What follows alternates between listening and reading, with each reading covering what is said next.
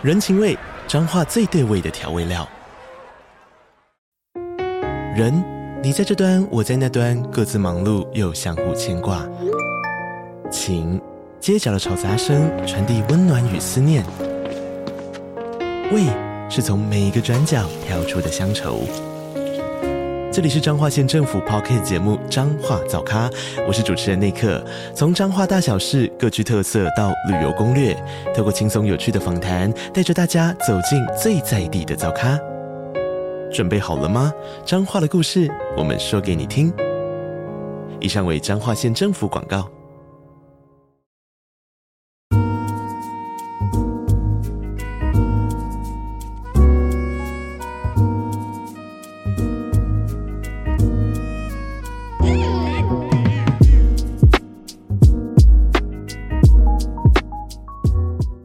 今天一开始想跟大家聊《芭比》这部电影，所以我就特别穿了这个粉红色的衣服啊，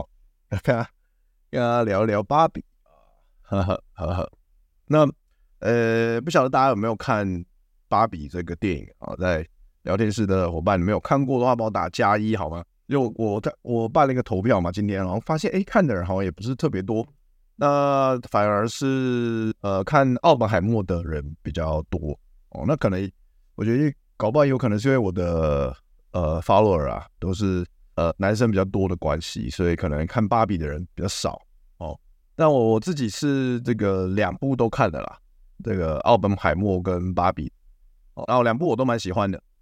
对，那其实说要如果要比较哪一部比较好的话，其实哦非常难比，对，因为题材真的差太多了哈。那如果硬要我选的话，啊，我可能会选这个奥本海默吧，因为它比较毕竟是一个大制作嘛，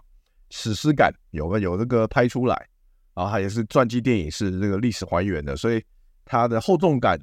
然后它的张力还是比较强啊。对，那那芭比的话，就是没有抱着什么期待去看的，就是想要，就是就是想看它可以怎么搞怎么闹嘛，那就哎出乎意料的。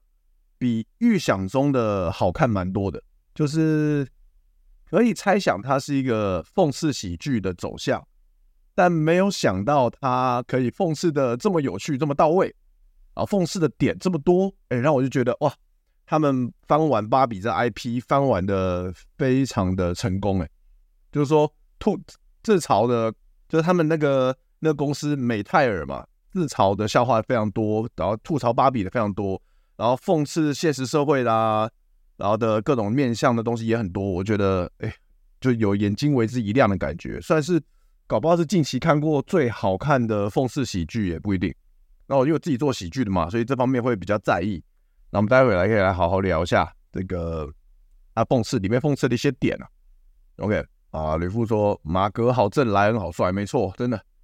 其实光光这一这两个男女主角就已经值回票价，然后就是又正又帅，然后一两个的人演的都很很到位，然后都很好笑。对，芭比赞，对啊，真的赞。奥本感觉像悲剧英雄，他是啊，他是啊，他是一个悲剧英雄，没有错。OK，哎，大家不知道打了什么，都感觉讯息一直被撤回，好好笑。OK，啊，在聊聊那个芭比这个观后感之前呢，这边也是呃先工商服务一下哈，就是。呃，最近又开了一个新的即兴表演课哦，也是基础班哦，是在十月份的时候上课，然后是 A 十三哦，已经 Level A 了，Level A 初阶班已经开到第十三期了哦，A 十三，那大概这一两天就会上架到 Accupass，大家可以搜寻东区的即兴表演课 A 十三，那那我应该在这一两天也会 po 文，然后宣传，大家可以。呃，想要知道这个上课讯息的话，可以关注我的 IG 哦、呃、Facebook 啊、或者是关注我的 YT，我都会都会 po 文。OK，好，那我觉得蛮有趣的，就是说，因为这两部电影，我们说奥本海默跟芭比，它是同一天上映嘛，然后就有一个好像 BBC 吧，还是哪一个哪一个 IG 网站网站，就说全球票房出乎意料的，至少对我来说啦，有点出乎意料的是芭比。是三点六亿，奥本海默一点八亿，所以芭比的全球票房其实是奥本海默的两倍。我一开始有点讶异，但后来我又想想一想，也可以理解啊，因为芭比还是比较轻松嘛的题材，奥本海默就是这个名字其实啊，对年轻人来说超级陌生啊，然后又很沉重的感觉，然后妈的又三个小时，所以大家如果要放松就约会啊啊，只是想要放松一下，但还是看芭比比较爽啊，对不对？就是奥本海默，就是 看那个那个预告片，那个沉重感就已经 就已经很明显了，对吧？就是没办法，对啊，Water Wings，你说的是这个奥本海默不轻松，对不对？非常的不轻松啊。大概只有前前十分钟蛮轻松的吧，没前十分钟就不轻松。我这样一讲应该不会爆雷吧？因为大家应该要看都看了吧？啊，如果我讲我就讲一个点，就前十分钟就不轻松，因为前十分钟奥本海默年轻的时候差点在毒死他一个教授，超不轻松的。你觉得是芭比不轻松吗？芭比我觉得很轻松啊，shoving feminism in my face。这个哎，那个 shoving。那那么 feminism in my face 是什么意思啊？其实我有点不太不太懂这一句的意思，英文不好，你可以跟我讲一下。对啊，敦刻尔克我我其实我没有看，他敦刻尔克算是少数诺兰我没有看的电影，因为我觉得太沉重了。我我我大概到一定岁数，我对战争片就已经冷感了，因为我觉得干太沉重了。战争片没有一部不沉重的，好吧？啊，就美丽，就算是那个什么美丽境界还是什么美丽瓦格那个意大利那个家伙演的，干。轻松轻松的，后面妈沉重到爆，不行了。战争片我不太行，女权主义挤进我的脸。OK，消费 feminism in my face。OK，学学起来了，谢谢你教我学起来这个英文了。shoving feminism in my face。OK，其实我觉得我觉得还好。我我接下来我们来聊聊这个东西啊，就是说我们要我们会来聊芭比到底它这个这部整部片到底是。讽刺女权还是是很女权？我们聊这个东西。但如果大家如果怕还有想看还没看也怕爆雷的话，就就就先 mute 掉五分钟，好不好？或者说如果你们是看回放的话，我们就跳过五跳到五分钟之后，这样你们就不会被爆雷。OK。那首先呢，我我想先说，就是我很喜欢芭比这部片，是因为它很多很有趣的笑点，很讽刺，然后它有很致敬很多经典电影。然后我因为我看很多老片嘛，年纪大了，四十岁。你就是会看一些老片，所以就是看到老被老片被致敬，你就很开心，有没有？像一开始大家都很明显的第一幕，大家可能都知道，就是致敬《二零零一太空漫游》嘛，那个星星那一段有没有？那个星星，《二零零一太空漫游》星星拿那个拿到到拿到工具就开始杀人嘛，就开始杀其他星星嘛，拿那个星原本是原版《二零零一》是星星拿那个骨头嘛，好不好？去打其他星星，然后。到芭比就变成说是小朋友拿只拿拿洋娃娃哦，然后他看到然后看到芭比哦，那个成成年的性感女性的洋娃娃，然后就他就把那个旧的洋娃娃打破，然后丢到丢到空中这样哦。谢谢阿贤斗内，感谢德哥喝一杯吧，有有有有喝有喝，一起喝阿贤一起喝好不好？谢谢你的斗内，这个这个奶妹是送给你的啦，阿贤好不好？如果你有任何什么问题。喜剧啊，还是感情问题有，就直接问我，我直接在直播上问都可以，好吧？然后你要私底下问我也可以，感谢啦。我是男生，也比较想玩芭比娃娃。我我小时候不会想玩芭比娃娃，小时候我们我小时候都会玩什么？我说我记得我小时候的玩具都是机器人啊，都是我小时候第一个玩具啊。我印象中第一个玩具是那个以前有个有个很老牌的美国卡通叫做 He-Man，我不知道大家有没有听过，中文台湾翻译好像叫太空战士吧。叫呃，英文叫 He Man，就是一个一个很壮的，像阿诺斯瓦辛格一样壮的一个壮汉，拿一把巨剑啊，他叫 He Man。然后，但是我的我的应该是我外公吧，外公买不是买 He Man 给我，他不是买主角给我，他给我买里面的反派，然后送反派，有个反派他是全身绿的，也是很壮，然后脸他的手跟脸都是吸盘，然后就是我都叫他吸盘怪，就是我外公不晓得为什么买吸盘怪给我，可能。他可能看出我的潜质，就是我，他觉得我天生适合当反派，还怎么样？所以我从小就是很喜欢那个吸盘怪的玩偶，我不管到哪里都要拿带着吸盘怪。我记得，然后有一次，有一次我跟我家人拍全家福，因为我我是我是那个小家庭啊，就我爸、我妈跟我三个人，然后就是我们三个人合照，拍那种以前那种就是要穿的很正式啊，然后背景是是那种比较华丽的那种家庭照嘛。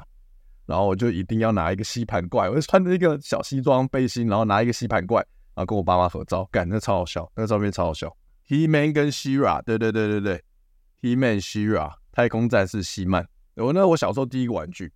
然后来后来长大之后，我就是开始玩一些那种可以可以组合的那种金刚战士的那种玩具啊，可以组合。像以前不是很流行那种卡通嘛，就是单个机器人组合成一个大机器人啊，然后五个组合成一个大的。我小时候玩那个。然后还有就是大家小时候都会玩的，就字母英文字母机器人啊，就 A 到 Z 嘛，二十六个机器人，然后每个 A 可以变成一个机一种机器人，B 可以变成的机器人。其实现在现在想起来，那个机器人品质都很一般啊，但小时候感觉超好玩的，玩爆哦，玩爆！对，我觉得大家年，我觉得聊天室大家年纪都蛮大的嘛，都知道希曼靠腰嘞，啊，年纪都有一把了哦。你们是不是？你们是是不是也都看过录影带啊？啊，跑车洗带机啊，然后波接波接摩登你们是不是都跟我同个年代的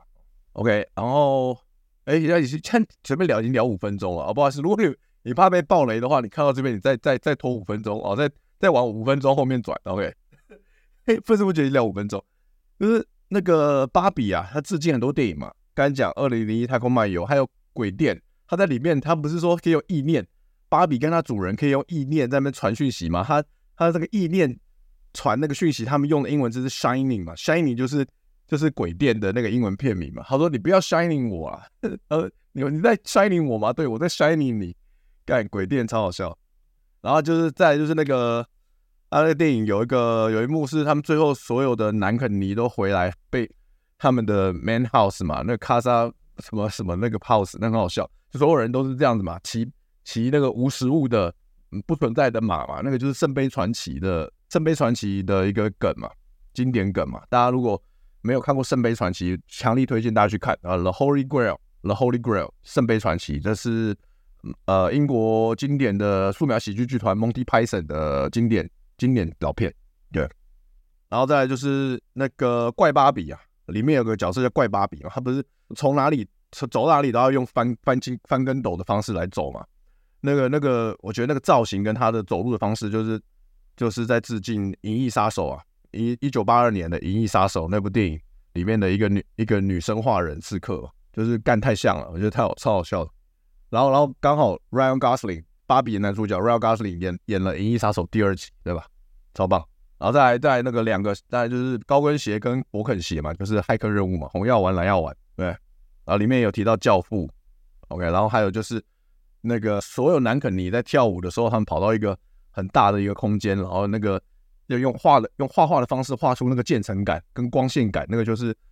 模仿《Singing in the Rain》哦，《万花嬉春》里面的一个经典的跳舞桥段。所以哇，我我光我刚看到我看到的致敬经典电影就这么多了，那、可能还有我没看到的。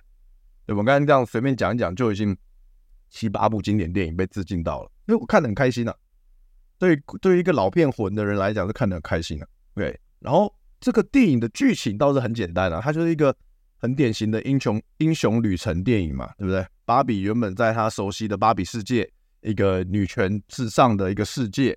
然后在那个世界里面，男生肯尼只是一个附属品。但有一天发生了一个重大的变化，然后芭比她的完美的魔力没有了，所以她必须为了要找回她的魔力，她必须来到一个不熟悉的世界，就是真实世界去找回她的魔力嘛。所以就是一个很很经典的英雄旅程片这样子。然后我必须说，其实我看完这个电影，我觉得，然后我也看，当然我也看了一些 YouTube 的讲解嘛，比如说唢呐啊、宝妮啊，其实我觉得。我算是蛮认同那个马格罗马格罗比在这个电影里面的一些女性观点，我算是蛮认同的。因为我看唢呐的影片，他说他说马格罗比他觉得自己是女权主义者嘛，但是他一直不敢承认，因为他觉得会被讨，他觉得女权主义会被讨厌嘛，他很讨人厌，所以 所以我觉得他有把他这个想法被放进这个电影里面，就是他有其实他有他有勾勒出一些女权主义讨人厌的一面。我自己觉得是有，可能有一点隐晦，但是是可以看得出来的。那当然，他也有嘲讽男呃父系霸权的的一些点嘛。所以我觉得马格罗比在这部电影里面其实有点各打五十大板的感觉。但是因为因为之前敢呛女权主义的电影非常少，所以我觉得这部电影会让人让我留下比较深刻的印象。因为之前我从来没有印象说哪部电影他会去呛女权主义的，没有，好莱坞没人敢做这件事情。女生才有资，就只有女生才能呛女生这种感觉。就是如果我是男生，因为我男生长期父系霸权的环境下，我们男生是没有资格用作品去呛女生的。但但女生就是在这种政治正极端正确的这个美国电影好莱坞环境下，只有女生制片人、女制片人、女导演才能够拍一部女性向的作品来呛女生，这个才政治正确啊，这个才才合理。所以我觉得他他某种程度。Margot Robbie 做了一件只有他做得到的事情，我觉得蛮屌的。然后像以前以前你说敢呛女权的电影几乎没有啊，我只有印象就是脱口秀啊，就是可能 George Carlin 或是 Louis Louis C.K. 或者说这个呃 Dave Chappelle 他们有一些呛女权的段子，但那是脱口秀嘛，那跟电影又是不一样的东西，对不对？George 电子最经典的段子，大家可能有听过，就是他呛女权的段子，就是说他说。我搞我不懂哎、就是我真的搞不懂为什么那些那些支持啊，那他怎么讲我忘了。他说为什么那些反对堕胎的女权主义者都是一些啊？他说为什么那些支持堕胎的女权主义者都是一些没有人想要跟他们上床的的的的人这样子，就之类的。那我觉得干很屌，那个真的很屌。然后反正他在芭比这部电影里面，他设计了一个芭比世界嘛。就是它里面在里面就是算是一个女权主义的极致了，其实就是现就算是现实生活中的一个相反了，有一点点这种感觉，就是所有的上位者都是女生啊，女生说了算，男生只是附庸附属品，男生没有什么地位这样子，男生就是附属品。但是呢，到了真实的世界之后，就发现，哎，就他们就觉得发现说，其实之前之前那个极端女权的主义。的一些一些想法，在现实社会完全不管用。比如说，我记得就那个芭比主角啊，就是说他到现实社会世现实世界，他就说：“哎，那边有工地，那工地里面应该都是女生，我要去跟那些女生打招呼嘛。”但就发现，哎，现实生活中工人全部都是男生，根本就没有女生。所以这就是这个很大的嘲讽，就是说，其实大家觉得女力当道，女力什么都可以，但事实上就是现实生活中就是不是嘛。因为这种工地工人的工作，大部分女生根本都做不来，而且女生也不会想要选择做这种工作，所以现实就是这个样子，就是说它不可能是男女完全平等的状况啊，这这是一个虚，这是一个虚假的齐头式平等，这并不正确啊，对不对？每个人男女都有他的优势，有他的劣势嘛，所以女生，所以所以这是为什么马格罗比或者很多女生在现实生活中，她们讨厌一些极端女性。极端女权主义者，因为他们没有考虑到现实面，所以在这才会出现一个像唢呐说的，出现一个名词叫做“女权纳粹”，就是说这些极端女权主义者被称为“女权纳粹”，连女生都不喜欢，而且女生很多女生都很聪明，她们都知道说，你再这样吵下去，你再这样子要求齐头式的平等，干嘛？那有一天女生就是全部都要义务役了，全部都要去当义务役的兵了，嗯、这个这个有可能吗？或者女生愿意吗？根本就不可能啊，对不对？因为你如果你要想享受完全的平等，你的权利，那你要接受完全平等的义务啊。但事实上，男女的义务很多时候本来就不一样啊。那那比如说女，那像男生不可能有生小孩的义务啊，因为我们身体生理机构就办不到啊。对，那要女人所有都要去当义务役，这合理吗？我是觉得好像也不合理。然后我刚才讲回电影，然后后来他们不是回到那个肯。回到芭比世界嘛，然后反正变成肯尼占领的嘛，就是女生就是被催眠了，啊，他们就被催眠的时候只能扮演一个被物化的角色，然后后来又被催眠回来，又变成女权至上。结果一开始看的时候，我觉得，我觉得看起来我觉得很荒谬，我就干为什么一下被催眠回去，一下被催眠回来，我觉得很扯，就是干这个有点恶搞，那有点在乱搞。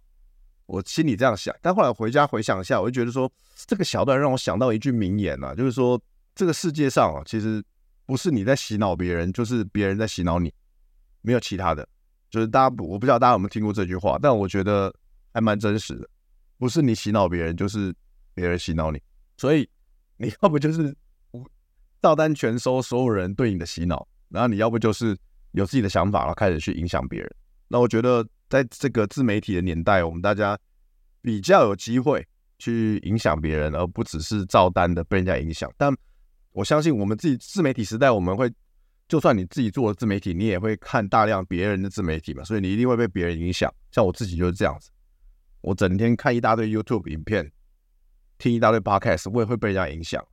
但我会我会去仔细思考说，哎，哪些真的是对我有帮助的，哪些可能呃可能要小心，所以我会我也会沉淀、归纳、整理之后，我然后我自己做自媒体再讲出来，我再试图影响你们，对，希望是有一些好的影响，这样。干当辅导长就好，真的真的，女生可以当很适合当辅导长，超适合的，然后再去 Swag 直播嘛，对，然后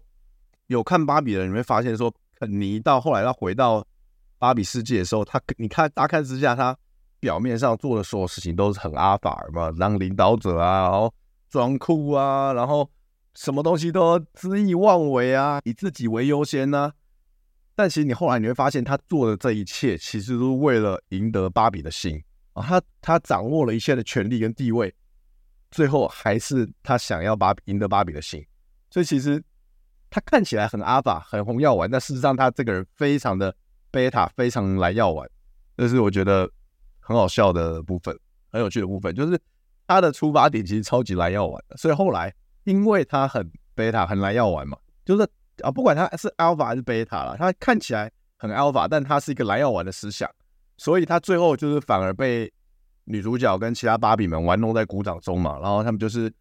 就是女人用女人的套路，让男生为了他们互相厮杀嘛，然后他们就失去了政权的地位。等于是以红药丸的术语来说，他们男男这些男人们，那些肯尼们都被 zero out，对不对？就他们都被，他们都被，他们他们都被洗洗洗洗洗干净了，洗呃全部被洗净，全部都洗干洗干抹净这样子的感觉。所有一夕之间，他们地位权力全部都没了。所以我觉得这个东西也是，我觉得也是这个马格罗比要讲哦，给我们男人的警讯，就是说不要不要。做什么都为了女人而做，这是一个他点出了一个血淋淋的事实啦。就是透过这个电影，就是说，如果你把女人摆在你自己的前面，把女人摆在比你自己更重要的地方，摆在第一要务，那你就很可能被变成工具人嘛。然后你就很可能被 zero out，被洗干净啊。然后一夕之间，你所有拥有的东西都没有了。所以我觉得他真的很了解。男人的困境啊，当代男人的困境就是，其实就是女人很很容易可以用性来控制男人，非常容易，因为男人实在是，男人就是太需要这个东西啊，我们男人就是就是要整天用小头思考啊，就是很容易被性控制啊，所以男人要不被性控制是非常困难，你要非常自律，你要非常清楚知道自己真的目标，真正想要的是什么。你要有自己的事业，你要有自己的热情，你要有自己的生活重心。就像那部电影最后说的，你要知道肯尼，你要知道自己是谁。对，你是肯尼，那你是谁？你你要知道你自己的本质是一个怎么样的人。你有你你的你的目标，你这一辈子想要达到的目标，你的事业，你热情是什么？那这样你要很清楚的。明白这些事情，你才不会轻易的被性控制。这就是芭比要告诉我们。当然，就像大家讲了，这个这个电影结局很说教嘛，最后出戏了，对对，看到出戏。那个芭的那个那个老女人最后一出来，芭比创创创创作人哦，老女人一出来是这疯狂说教就出戏了嘛，变得变得像教育宣导片一样，所以很可惜啊，结结尾有点弱，但其他地方我觉得前面的部分前九十分钟都很强，都蛮强。就是马格罗比很很聪明的在用了这个用这部电影讽刺了很多现实层面的东西，然后极端女权跟现实生活中的父系霸权都各打五十大板，都疯狂的嘲讽了一番，然后把男性的困境跟女性的困境都讲出来了。女性的困境就是那个丑女贝蒂那个那个角色她的她的独白嘛，就是把女性困境讲出来嘛，那个也我觉得那个也蛮真实的。我是我自己是男生，但我看了也挺有感触的。女生有不容易的地方，对啊，我觉得我觉得很棒。这部这部片子，我觉得剧本写得很好，很厉害，对吧？不知道大家聊天室感觉怎么样？好想看德哥不羁的片段，我放 YouTube 吧，我放 YouTube 吧，你们可以你可以去看啊。月经痛已经很靠北，当兵留给男生就好。这这也是啊，也是啊。然后生产痛也是很痛啊，这的确是女生辛苦的地方。当兵的时候，有女兵天天哭，哭就算了，关在唯一的女厕，所有女厕跑男厕，所有女兵跑男厕，啊，自愿役当成这样哦，应该提早可以提早退退伍了吧？对，应该可以提早退伍。哦，创办人不是真的，诶，Danny DeVito 的老婆，酷酷酷酷，原来是这样，酷哦。对啊，也有人觉得美泰尔妈妈的心得说教啊，我觉得我觉得还好啊，我觉得最后比较说教，最后那个芭比创始人比较说教，我觉得美泰尔那一段我觉得有一点点说教，但我觉得那一段独白我觉得写的还不错啦，因为。我我觉得我我相信很多有很多看电影的人，他不习惯有一个角色他妈的讲一突然讲一大堆独白，然后又是又是又是又是在讲观点的东西。我觉得看电影的人可能会不习惯，但我自己看舞台剧，我自己演舞台剧，就是这种独白，其实对我来说是很常见的，所以我我可能自己我自己还可以接受这样子。好哇，结果我说了三关于芭比说了三十三三十分钟。哦，昆汀说贺龙不羁夜片段，呃，在网络被女权攻击了。我知道啊，就不是主要，我是看到那个啦，就鸡排妹嘛，主要就是鸡排妹先攻击嘛。对，那 嘿嘿贺龙的不羁片段那段，那段其实超久以前的，那段是去年去年年底的不羁夜嘛。哦，那个笑话很赞啊，我蛮喜欢的。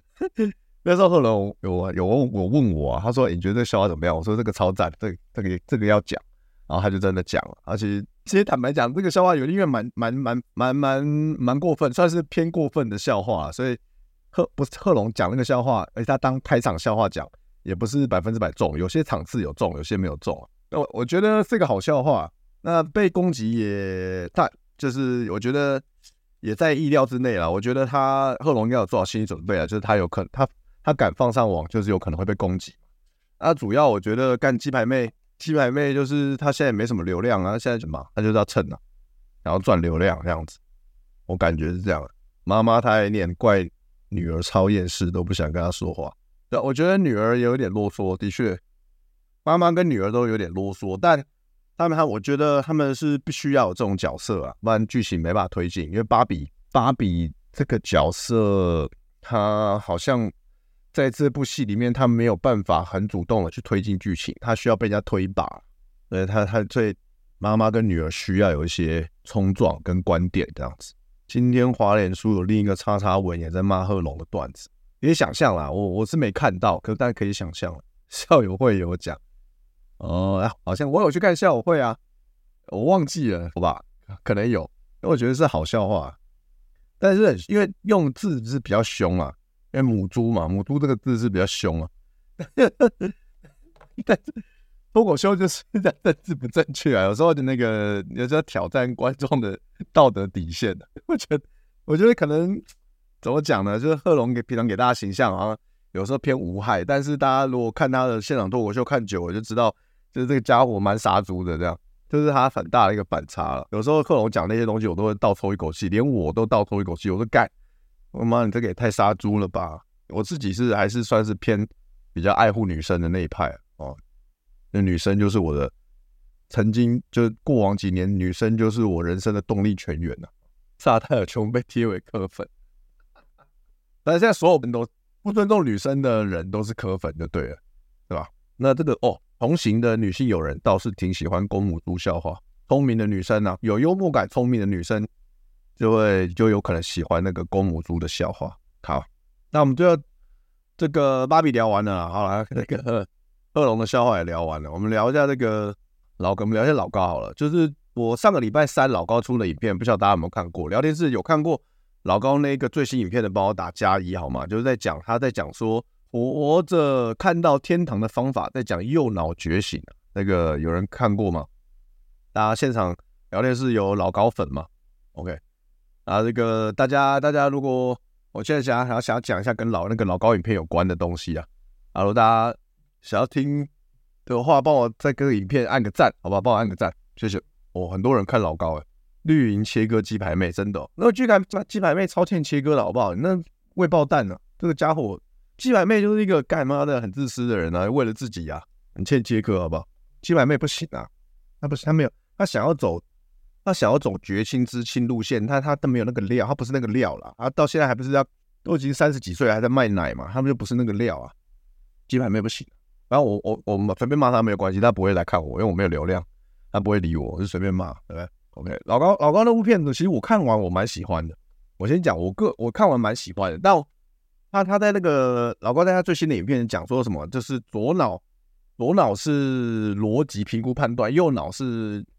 艺术感受创作嘛，观感官的嘛，就是左他觉得左右脑功能很不一样，然后所以说他鼓励我们就是说要多多用右脑啦，然后说这样因为右脑就是会活在当下啦，又比较开心的感觉啦，活着用常常用左脑的是思维的话，就是说比较容易。活在过去跟未来啊，那你活在过去就是就是会只有痛苦啊，活在未来只有焦虑嘛，所以他是希望我们多用右脑这样。那我我看完我是蛮觉得蛮蛮受用的啊，我觉得哎、很很有趣的观点。但我为了查证，我就跑去找了电子书来看，因为我现在有买 Kindle 嘛，就是找电子书，然后就看我就找到一本电子书，就是大家看就是要打破大脑伪科学啊，我我去看了这本电子书啊，然后这个作者叫做。汉宁贝克，这样大家有兴趣可以找来看，然后就发现说，我就想了解到底我们人类大脑的运作到底怎么样。然后后来发现说，其实这个左右脑的论述啊，这不是不是真的啦，就是这个是迷思啊。就说，这就这就跟人很多人说什么人类平常只用了大脑十趴的十趴的能力，然后其实有九十趴的潜力还没开发啊，这一样，这都是唬烂的啊，这都是唬烂。OK，那那所以所以。所以其实，但我们都知，我知道老高常蛮本来就蛮常讲一些伪科学的东西啊，这也无所谓了。只是我是个人是很在意啊，好奇，我就去查查证了嘛。所以也也就是说，我们这个都被卢贝松的电影给骗了，哈，对吧？都被这个露西给骗了，说什么人类只用了大脑十趴，如果你再开发剩下九十趴，就变跟露西一样，可以时间暂停啊，还可以时间倒转，啊。我们大家都被这个 Scarlett Johansson 骗了啊，所以就请他们出来道歉啊。啊，请 Scarlett Johansson 道歉的时候要怎么样才有诚意，对不对？一定要露出胸部，哦，要露出胸部，小莫也露出胸部，啊，出来道歉，对，所以，所以，呃，在这本书里面，打破大脑伪科学书里面说啊，其实不管是跳舞啦，还是讲话，还是算数学，不管是你是用理，你做理性的事情，还是感性的事情，其实你的左右脑都是密切合作的，哦，它。他们的参与程度，前呢，其不管是理性活动还是感性活动，创造活动还是评估判断活动、逻辑活动，左右脑的参与程度都是不相上下的啦。哦，就它左右脑就是一体的，它是一个完整的单位，不会说什么干妈的语言中枢都在左脑，没有没有这种事情，没有这种事情。所以想啊，我但我还是很买单老高那个理论。我在想，如果我们把这个左脑跟右脑这个名词，我们换成小我跟大我。好像一切就说得通，大家可以理解嘛？就是小我，我们的小我就是 ego 嘛，然后大我就是英文叫什么 big I 之类的，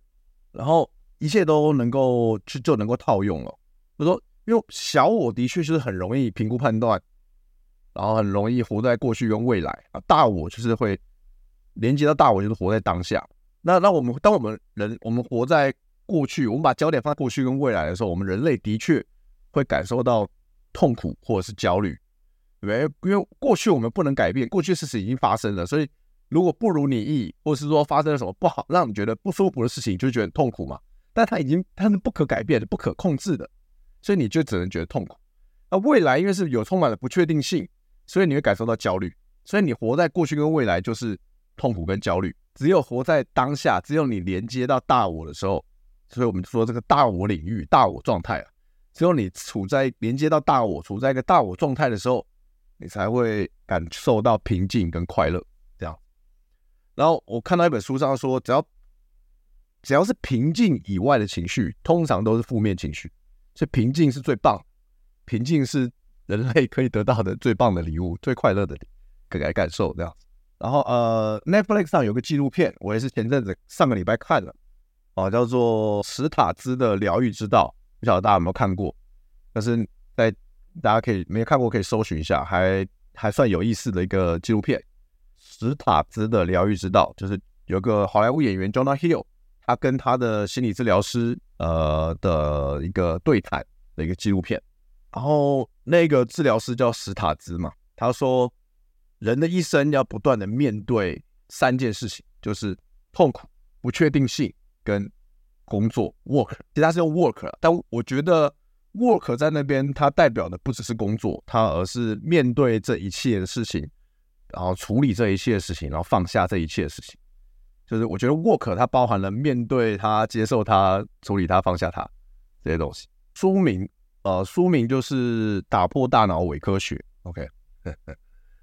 我想到龙 K 事件这边已经被被 被贴成耳男频道，没错没错，东区的频道就是耳男频道哦。你们各位都是耳男，好不好？你们有在看的都是耳男，这是毋庸置疑的，好不好？我已经被贴上标签了，好吧？你们也不得幸免，